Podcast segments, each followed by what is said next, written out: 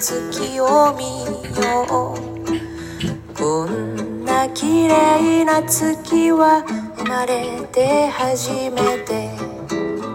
庭にあの黒金餅の木がありまして、えー、今なんかね、あの赤い実がいっぱいになってるんですよ。だいたいさ、赤い色がついたやつって、なんか食べれそうじゃない？あの、いちごでも、えー、もろもろなんか赤い実ってあるよね。柿はも赤というよりも黄色っぽいんだけど、まああれもなんか赤っぽい、えー、あの、赤色の果物ってさ、食べれるというか、感じはするんだけど、キノコで赤いとさ、なんか毒っぽいんだけど、で、黒金餅っていうのは、まずい、まずいらしいんですよ。食ったことがないんだけど。てか、あの、あの粒がいっぱい今に落ちてたり、あの、なんてちょっとつまめば、どんな、どんなにまずいかなってわかるんだ。だろうけれども、あの、むちゃむちゃまずいって書かれてて、あの、ちょっと、あの、試す気にもならない。で、これね、あの、鳥が、あなん、なん、なんていうかな、えー、食べれるギリギリのまずさらしいんですよ。で、あの、1月とか2月になると、あの、なんと食べ物が、まあ冬なくなるじゃないですか、鳥たちも。で、えもう仕方なく、あのー、黒金餅の実をもういっぱいになってるんですけど、あれをね、あのースズメとか食べてんですよね。で、ヒヨドリも来るし、えー、いや、なんか、大変なんだなって、これを食べるのか、みたいな、でもなんか、噛み潰すとさ、甘いもん好きじゃん。あなんか割とあの、鳥って。で、えー、あいつらあれ絶対まずいから、もう丸飲みしてるみたいなんですね。で、丸飲みするから、えー、その、なんだ、なんだ、黒金餅はね、あのー、鳥の糞に種をこう、そのまま、あの、砕かれずにですよ。あの、運ばせてるんだと思う。まあ、そういう戦略を取ってるんだと思うんだけど、これだからわざとまずいんじゃないかなっていう気はしますよね。で、あの、人間もなんか、あの、不況、不況じゃないんだよね。今すごい、この、景気んだよ。でも、なんか、不況っぽい、あの、なんていうの、こと言うじゃないな。疫病とか流行っててとかさ、なんかあのー、円安の時は、ちょっと今元に戻ったけど、もうこれ、この、なんか最貧国な、最貧国じゃないな。日本がどんどん安い、安い国になっちゃって、えー、っと、GDP も全然ダメになるんじゃないかって、新しい新聞やらなんやら、テレビやら言ってたけど、ね、そんなことなくて、くなると、えー、日本のものが割とあの安く買えるんで、えー、投資も日本にどんどん入ってきてるし、えー、なんか最高益だったりするんだよね、日本の企業たちが。で、その最高益だっていう、まあ、あの、ことをあんまり書かない。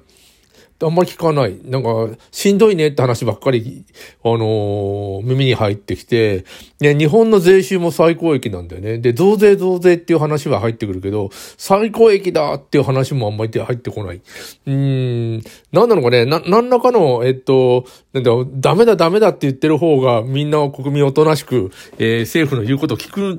んじゃないか、みたいなことを、あのー、考えてしまいません？